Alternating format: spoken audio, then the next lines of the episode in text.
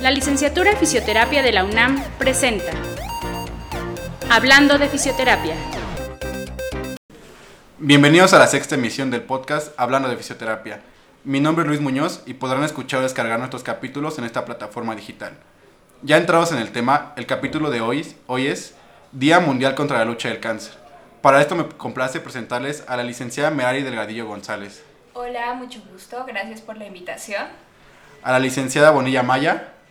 Hola, ¿qué tal? Buenos días. Y al licenciado Juan Manuel Rivera Suárez. Hola, ¿cómo están? Muy buenos días.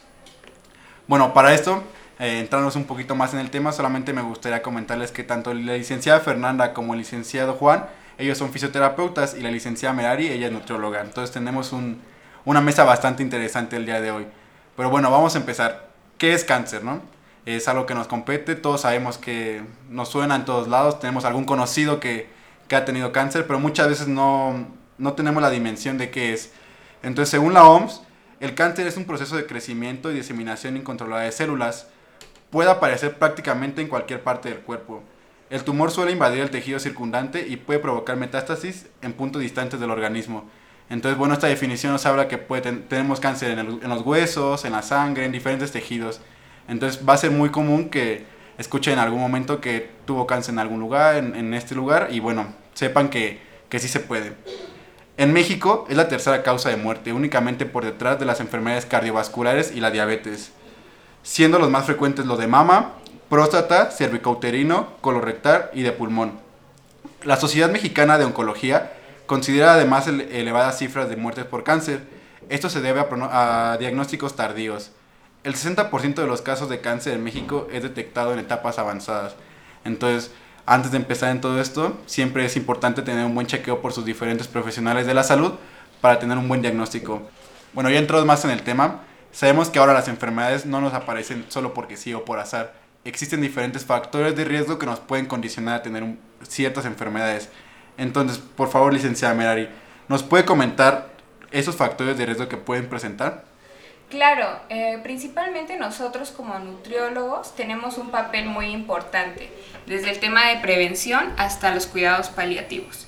Eh, se ha descrito que el 90-95% de todos los factores del desarrollo contra el cáncer son ambientales. Entonces, por lo tanto, está en nuestras manos el poderlos prevenir.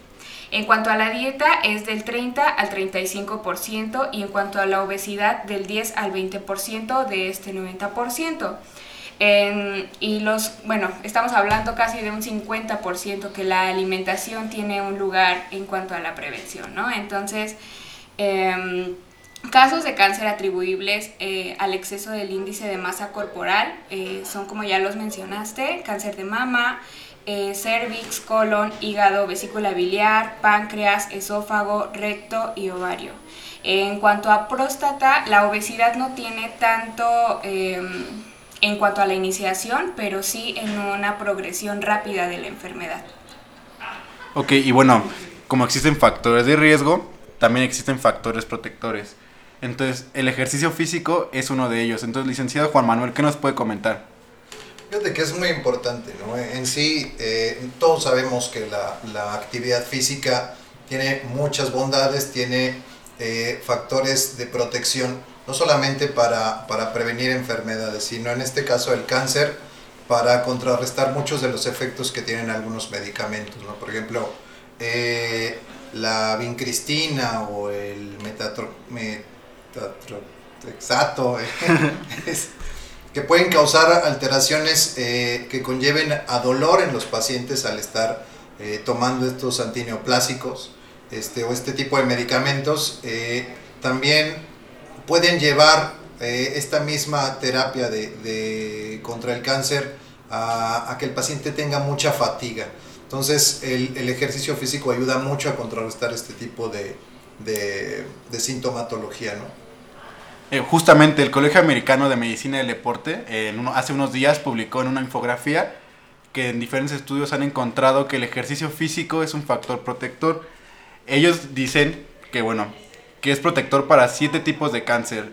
Cáncer de mama, cáncer de endometrio, de riñón, de vejiga, eh, de esófago, de estómago y de colon. Entonces, bueno, creo que es bastante importante nuestro actuar como fisioterapeutas en ese tipo de pacientes. como sabemos existe la medicina preventiva. Lamentablemente aquí en México y creo que a nivel mundial aún no hay esa conciencia de, de prevenir y de realizar ejercicio. Pero bueno, ahora ya lo que nos compete un poco más, las consecuencias. Muchas veces eh, nos llegan pacientes o podemos ver pacientes en clínica que están sufriendo eh, esta enfermedad y están bajo un tratamiento bastante agresivo, tanto puede ser como la quimioterapia o la radioterapia.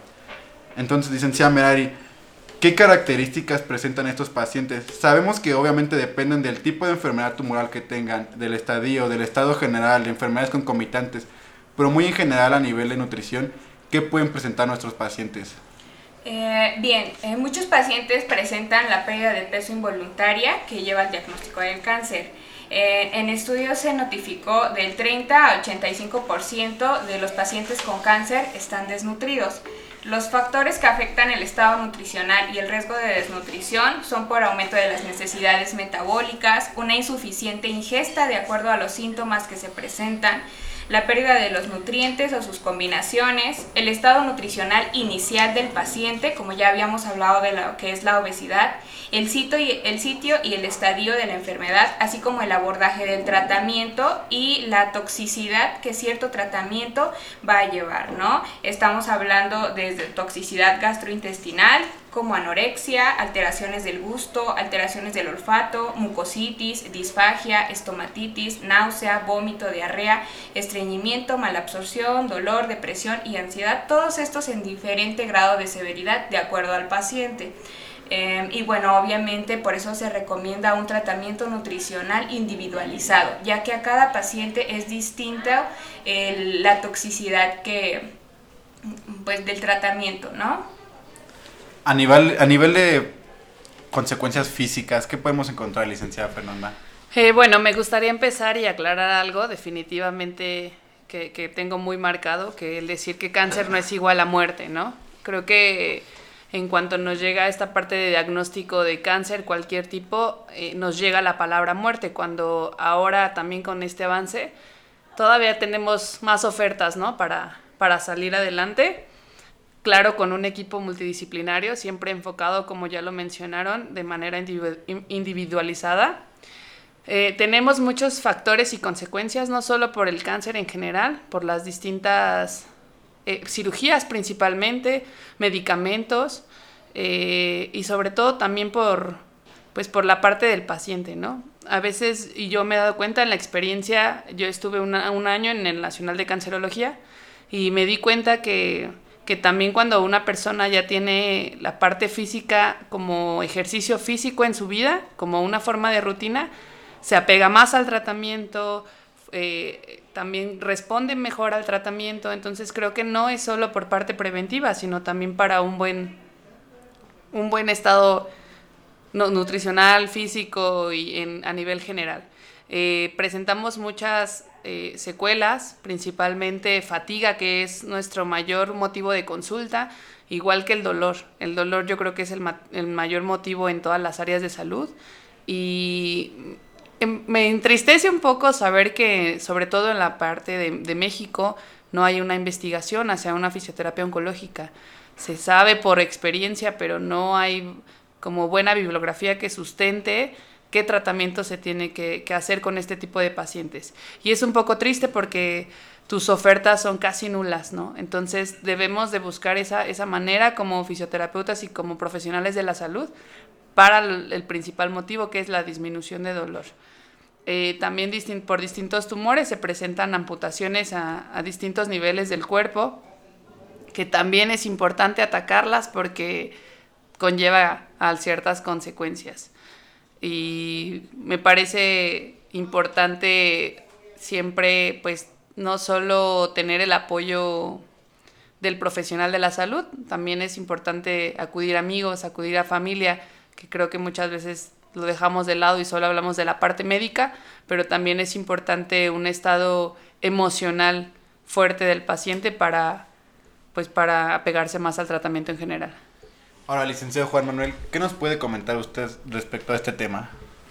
Mira, yo, yo creo que además de, la, de todos los beneficios eh, físicos, eh, nutricionales que también nos puede aportar el ejercicio, hay algo que, que, los anglosajones dicen y le llaman wellness, ¿no? que es como el bienestar, esa sensación de sentirte bien. Eh, sabemos que muchos medicamentos, como decía la, la, licenciada, muchos medicamentos o la misma, la misma radiación me puede ocasionar rigidez articular, problemas para, para, para caminar, para la marcha, para subir y bajar escaleras. Y es un círculo vicioso. ¿no? El paciente no se quiere mover porque le duele, y, puede llegar a algo que nosotros llamamos atrofia por desuso o un síndrome de desacondicionamiento físico que al contrario, en vez de beneficiarle, pues le va a condicionar más molestia, más dolor, más rigidez y pues la, la, la respuesta ahí la tenemos, ¿no? El paciente tiene que moverse. Muchos años decían que una contraindicación del ejercicio terapéutico era el paciente con cáncer, pero bueno, ahora ya sabemos que tiene muchísimos beneficios la actividad física. Claro, eh, bueno, complementando un poquito esta parte de la actividad física, eh, los pacientes que, que, llegan al instituto precisamente de ya con una con un estilo de vida, con un estilo de vida donde incluyen la actividad física aunado a una buena nutrición, eh, tienen mayores probabilidades de tolerar los efectos secundarios del tratamiento. El consumo adecuado pues, de calorías, de proteínas, contribuye a mantener una fortaleza del paciente y prevenir el catabolismo adicional de los tejidos corporales, que estamos hablando pues, de sarcopenia, ¿no? Principalmente. También me gustaría comentar que, que el principal motivo como tratamiento es la funcionalidad e independencia del paciente muchas veces ya no se busca un fortalecimiento general, por ejemplo, o una buena integración, sino una funcionalidad para justo ellos puedan ser independientes de, en, en su vida cotidiana. Sí, es algo bastante importante. Justamente es uno de los objetivos de, de, la fisioterapia, ¿no? Reincorporar al paciente en su máximo nivel de independencia para sus actividades de la vida diaria, tanto básicas como instrumentales, como ya pueden ser las de ocio. Entonces es un tema bastante interesante que, que, hemos comentado en esta ocasión. Y bueno, solamente para agregar que diferentes estudios han hablado que el ejercicio físico antes y durante del tratamiento de cáncer uh, tiene mayores expectativas en la sobrevida de, de, estos pacientes. Una frase que me gustó muchísimo es que eso, ¿no? Que, que cáncer no, no es muerte. Aunque sí, claro, está en uno de los mayores índices de, de mortalidad dentro de nuestro país, pero con todos los avances y con todas estas implementaciones médicas que estamos apoyando, se está viendo que tenemos bastante eh, incursión en esto. Entonces, licenciada Fernanda, ¿qué, gustaría, ¿qué desea comentar? Me gustaría aclarar y también como poner ojo y atención en esta parte de la manera de prevención. Eh, muchas veces eh, no, no tenemos esta educación en general en nuestro país de acudir en cuanto vemos alguna normalidad en nuestro cuerpo a una atención inmediata. Desafortunadamente el cáncer avanza muy rápido en ciertos tipos de tumores y justo pasa eso, que cuando ya me doy cuenta que tengo cáncer ya estoy muy invadido. Entonces necesitamos esta parte obligatoria de prevención, de en cuanto vea alguna normalidad en mi cuerpo, acudir directamente a atención inmediata para que pues este nos refiera con los especialistas. Eso es muy importante porque no tenemos esos conceptos en la vida diaria, ¿no? No, nos da mucho miedo o no tenemos el interés si no tenemos un familiar cerca que está sufriendo esta condición, pero yo creo que tendríamos que tener muy a la mano conceptos como tumor, que no todas las neoplasias son malignas, precisamente benigno, maligno, eh, metástasis, conceptos eh, que deben, deben de conocerse, ¿no? Así como se habla de, de otros, de, de, otras enfermedades, pues también se tiene que hablar del cáncer, ¿no? Y sobre todo yo creo que lo más importante es entender que son varios enfoques, ¿no? Como dicen, la prevención, eh, la recuperación una vez que ya tienes eh, esta condición, y bueno, la, fisioterapia que nosotros hacemos también se puede dar en, cuidados paliativos. Sí, es, es importante saber todo este tipo de, de, intervenciones que podemos tener porque muchas veces se cree que podemos únicamente intervenir en el primer nivel de atención, cuando realmente no. Eh, podemos trabajar en los tres niveles de atención. Justamente los cuidados paliativos es algo muy importante porque tenemos que hacer que esta muerte del paciente sea digna con el menor dolor posible y ahí podemos intervenir con cosas bastante sencillas que se podrían ver a, simple vista, pero que son un cambio verdadero en, en el paciente. Pero bueno, ya hablamos un poquito de qué es, qué repercusiones tiene, qué beneficios tienen nuestras intervenciones. Pero ahora me gustaría que nos platicaran un poco más de sus experiencias. Esas experiencias que pueden tener a lo largo de, de su actividad profesional, que hayan visto, que hayan encontrado en, en los pacientes. Entonces, licenciada Merari, ¿nos puede comentar un poco cuál es su experiencia a nivel de, estos pacientes, por favor?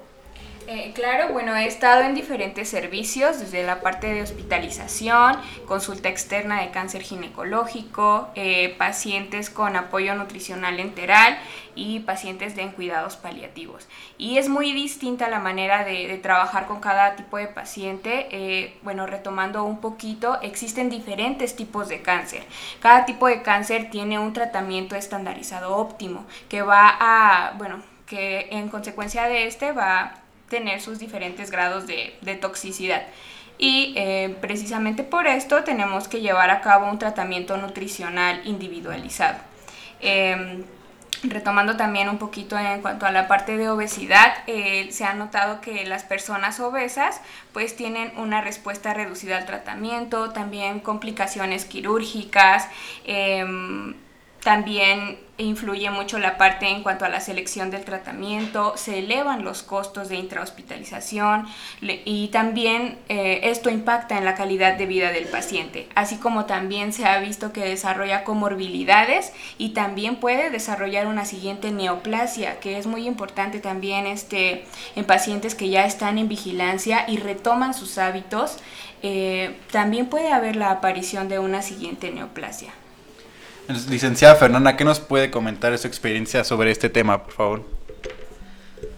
En definitiva, yo creo que cuando no nos, pues no nos enseñan real que cómo tratar un paciente oncológico, al inicio causa un poco de miedo por, por, por el daño que puedas ocasionarle, porque pues es lo que menos queremos. Pero creo que no solo es la parte mm, de ver a un paciente como algo físico, sino verlo como un todo y tratar el todo del paciente, ¿no? Eh, algo que me marcó mucho, mucho y, que por algo también me encanta esta área, porque en una vez, en los últimos días de un paciente, eh, fue a despedirse de mí, diciéndome que, bueno, eh, gracias al tratamiento que nosotros le ofrecimos, pues él vivió mejor sus últimos días. Eso como profesional de la salud es muy gratificante porque no solo está... ¿Cómo, ¿Cómo es posible que en los últimos días del paciente te recuerde y vaya a agradecerte porque estás haciendo bien tu trabajo? Yo invito a todos pues, los profesionales que, que, sean empáticos y que hagan su labor con pasión, porque muchas veces no generas esta, este, no es un apego, no generas esta empatía con el paciente y también es importante, yo también lo veo en la experiencia, que no todos explican al paciente qué es lo que tiene. Y eso es algo bien importante porque a veces el paciente no tiene ni idea de lo que tiene porque no se le explicó en ninguna área y no es como echarte la bolita de a ver quién se le explica. Pero si te encuentras con este tipo de situaciones, no te quita nada eh, explicarle el por qué está ahí, cuál va a ser su proceso, cómo va a ser la recuperación y los factores que puede encontrar porque con esta parte generas más apego al tratamiento. Entonces es importante y, me gusta siempre recalcar eso, que no nos olvidemos que, el paciente es un ser humano y que puedes acudir a distintas formas de apego a tratamiento, sobre todo generando esta, empatía. Sí, esta relación que puedes tener con el paciente y con los familiares es, es primordial. ¿no? Aunque existe una línea muy muy delgada, pero pues a veces, a veces no se puede, no te involucras demasiado no solamente en, la cuestión terapéutica. Yo, yo he tenido experiencia en, en, ver pacientes pediátricos y ver pacientes adultos. Digo, puedo, puedo platicarles muchas experiencias, pero eh, hay, hay, hay una, dos, dos, casos clínicos que tengo de, de de pacientes que he tratado. Un paciente que estuvo con dolor en cadera, hacia la ingle, problemas que, se le agudizaban al caminar.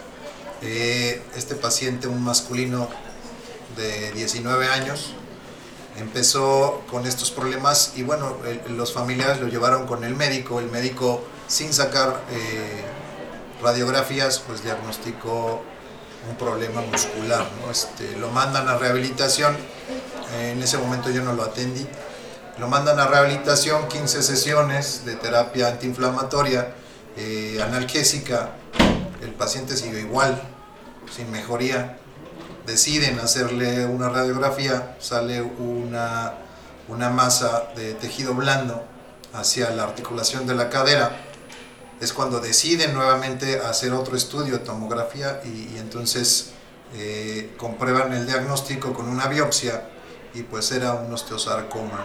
Entonces, eh, el tiempo que se perdió en el diagnóstico, eh, deciden hacer una cirugía para, para tratar de, de, salvar la extremidad. Hay un, procedimiento que se llama hemipelvectomía, que antes hacían hemipelvectomías externas, que quitaban la extremidad completa. Ahora hay un, un, procedimiento que se llama hemipelvectomía interna, en donde pues, te quitan esta parte de la pelvis, te pueden quitar la cabeza, el fémur, la, la, la articulación completa, pero bueno, te dejan la extremidad. Nosotros lo, lo tomamos en ese momento al paciente y bueno, después de que se le quitaron los fijadores externos, tres meses después empezó con la terapia, el paciente empezó a caminar nuevamente con un aparato de descarga y bueno, siguió su vida normal. Entonces, eh, te involucras en ese momento, ¿no? Con el paciente, ¿no? Y como dice eh, la licenciada, pues a veces eh, te da coraje, ¿no? El, que no, no, no, se haya atendido oportunamente, ¿no? Sé, tal vez se pudo haber salvado más de la extremidad, no sabemos en realidad. por eso es importante que ante cualquier sintomatología, ante cualquier situación, pues se atienda, ¿no? rápidamente otro caso que también a mí me impactó y ese paciente lo tuve en terapia intensiva. Un niño que empezó de 18 meses, empezó con vómito, con problemas para la coordinación, eh, irritabilidad. Este, deciden hacerle la resonancia y bueno, sale un, tumor que se llama ependimoma. Un ependimoma anaplásico grado 3 que es el más severo. Eh, tienen eh, un, pronóstico muy malo y el pronóstico se basa en, pues, tratar de, quitar el tumor lo más que se pueda quirúrgico. Bueno, pues eh, este tumor estaba en la fosa posterior eh, en una situación que se llama supratentorial. Este, el, paciente quedó muy mal. El, niño de hablar, caminar, pues dejó de hacerlo, ¿no? quedó en, un estado que nosotros le llamamos eh, de mínima conciencia. Eh, yo tuve la oportunidad de seguirlo en el hospital, en terapia intensiva, eh, y ahí es cuando te das cuenta que, que, en realidad tienes que tomar en cuenta que, que, a veces le beneficia y a veces no. Porque llegábamos a, a, terapia intensiva, a hacerle la, la terapia, no podías cambiarlo de posición, hacer cambios de postura porque pues traía traqueotomía, traía gastrostomía, entonces el, problema para poderlo mover un poco complicado. Entonces, eh, pues empezamos a trabajar con él. Eh, era una cuestión muy fuerte porque los familiares estaban ahí, te preguntaban qué va a pasar, va a mejorar. Eh, pues tú, tú, no puedes decirles mentiras, Entonces, este, tuve, tuve la, la, oportunidad de seguirlo hasta su casa una vez que se dio, se dio de alta eh, y trabajar con él cuidados paliativos. Y algo que me quedó marcado, muy, muy marcado, es que la mamá me dijo, mira, tú te vas a quedar con él hasta que él se quiera ir. Eh, estás en este barco, igual que las enfermeras que estaban con él, igual que los papás, y, y te vas a bajar hasta que él decida irse. Y así estuve, hasta que él, él decidió partir, que fueron seis meses después de que egresó. Entonces, eso, eso, eso sí te queda, ¿no? Te quedan esas experiencias. Bien, comentando otro poquito, como mencionó el licenciado, te da cierto coraje eh, cuando tú ves que se puede prevenir todo, todo este pues sí, toda esta enfermedad eh, junto con los tratamientos. En la parte nutricional, bueno, en mi experiencia, eh, cuando empecé a tratar este tipo de pacientes fue muy gratificante y fue muy triste a la vez porque mm, también eh, pues también doy consulta a pacientes con sobrepeso, con obesidad, y es muy distinta la actitud de, estos pacientes, ¿no? En cuanto a un paciente oncológico, ves el apego que tiene al tratamiento, el interés que tiene por, por salir adelante, eh, ves que todo lo sigue al pie de la letra, ves que se interesa en lo que tú le dices, eh, pregunta, eh, se informa, te obedece, y, ahí es cuando se ven los resultados como profesional de la salud. Y vamos del otro lado a pacientes con sobrepeso, con obesidad, que no tenemos la cultura como, como mexicano de, tratarnos, de, ir al nutriólogo. Eh, vamos cuando el médico nos obliga a que vayamos, vamos porque nuestro, mm, pues sí, porque en la escuela nos obligan que va, vayamos, eh, porque no nos queda el vestido para la fiesta y es muy, muy distinta eh, la actitud en cuanto a este tipo de pacientes. No te obedece, em, solamente lo sigue por una semana el plan de alimentación em, y viendo que se puede prevenir todo esto es cuando te da ese, ese cierto coraje. Entonces, pues yo creo que como profesionales de la salud vamos a seguir insistiendo en, la parte de, prevención, ¿no? Más que nada en cuanto a IMC elevado, eh, que es uno de los principales factores, como ya lo hemos venido platicando desde el inicio. Eh, sí me encantaría retomar este punto que también comentó la licenciada, ¿no? Hacerlo no por parte estética, sino por parte de bienestar en general. Perdamos esa popularidad de me dijo la tía, me dijo la vecina, me comentó el de la tienda. Bueno, desafortunadamente es una cultura que constantemente va de boca en boca, de no hagas esto porque a mí me fue así y no hagas lo otro porque a mí me fue muy mal. Entonces sí me gustaría también como destacar esta parte, que cada individuo es muy diferente, cada individuo, individuo, responde de manera diferente a un tratamiento, a un medicamento, incluso alguna parte emocional. Entonces, sí me, me gustaría que no se quedaran con esa parte de, del cómo le fue al vecino y que tomaran las riendas de su propio bienestar, de su propia salud y no por miedo, que yo creo que la mayoría de pacientes, a mí me tocó ver desafortunadamente, la parte económica nos detiene mucho. Entonces, siempre buscar alternativas y, buscar la manera de prevención, porque sí es un tema muy fuerte y que se ha ido agrandando durante los últimos años. Claro, y bueno, como también mencionó ahorita la, la, licenciada, eso de los mitos, ¿no? De que, por ejemplo, en el instituto se escucha mucho en los corredores eh, llega un paciente y te dice, no, no, no, no, yo ya no consumo huevo porque me acaban de decir que se pudre la herida. ¿No? Y ciertos alimentos que te dicen, no, no, no, no, no, em, eh, a mi compañero que también tiene cáncer, no sé, eh, de próstata, la leche se la prohibieron, así que yo ya no tomo leche, ni tortilla, ni huevo, porque me dijeron esto y esto y esto. Es muy importante, eh, precisamente por eso, eh, llevar de la mano el tratamiento nutricional individualizado, ya que cada paciente es diferente y para nada hay que satanizar los alimentos, ¿no? Ningún alimento es malo, todo, todo está en el qué alimento, en qué cantidad de ese alimento. Y algo que me gusta mucho enfocar en mis pacientes es que su objetivo no sea eh, bajar de peso, ¿no? Eh, sea aprender a, comer, sea aprender a, elegir los alimentos, a elegir qué cantidad de qué alimentos eh, de acuerdo a sus posibilidades económicas y de acuerdo a su padecimiento actual también. Sí, bueno, es, bastante interesante todo esto que, que acabamos de comentar. Y bueno, podremos quedarnos aquí hablando horas, horas al respecto de este tema. Experiencias muy gratificantes, unas no tan buenas, que bueno, al final de cuentas nos nutren y esto es un mensaje para todos.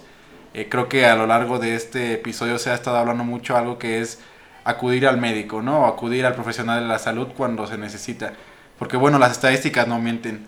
más del 60% de los casos son mal diagnosticados o diagnosticados en formas tardías. Eh, la experiencia del licenciado Juan Manuel, pues bien lo comenta, ¿no? También eh, un buen diagnóstico es importante, entonces eh, invito a todos los que no son profesionales de la salud que nos escuchan que, bueno, tengan un, chequeo rutinario con, con, el profesional de la salud, tanto el médico, el nutriólogo, el fisioterapeuta, el psicólogo, porque bueno, la salud emocional también es algo importante y que bueno, no, no lo echen a saco roto, ¿no? Diríamos aquí en México. Entonces, pues no me queda nada, nada más que agradecerles a nuestros invitados, licenciada Medari, pues muchísimas gracias, licenciado Juan Manuel, esas experiencias fueron bastante gratificantes y licenciada Fernanda, pues bueno, eh, creo que ha sido un, un, episodio bastante interesante. Y nuevamente me encuentro muy feliz y, y entusiasmado de anunciarles e invitarlos al segundo Congreso de Fisioterapia de la UNAM, el cual se llevará a cabo el 5, 6 y 7 de noviembre, el cual contará con diversos ponentes nacionales e internacionales. Están al pendiente de nuestras redes sociales, ahí podrán encontrar más información. En Facebook como Fisioterapia UNAM y en Instagram como Fisioterapia UNAM. Eh, no sé si quieren decir algún, algún último comentario. Eh, bueno, mm, antes que nada, pues gracias de nuevo por la invitación y me gustaría cerrar con una frase que dijo Hipócrates, que dice, si pudiésemos dar a cada individuo la cantidad adecuada de nutrición y ejercicio, ni un poco ni demasiado habríamos encontrado el camino más seguro hacia la salud. Muchas gracias. Las opiniones, comentarios y experiencias emitidas en este programa son de exclusiva responsabilidad de quien las expresa y no representan necesariamente el pensamiento de la licenciatura en fisioterapia ni de la UNAM.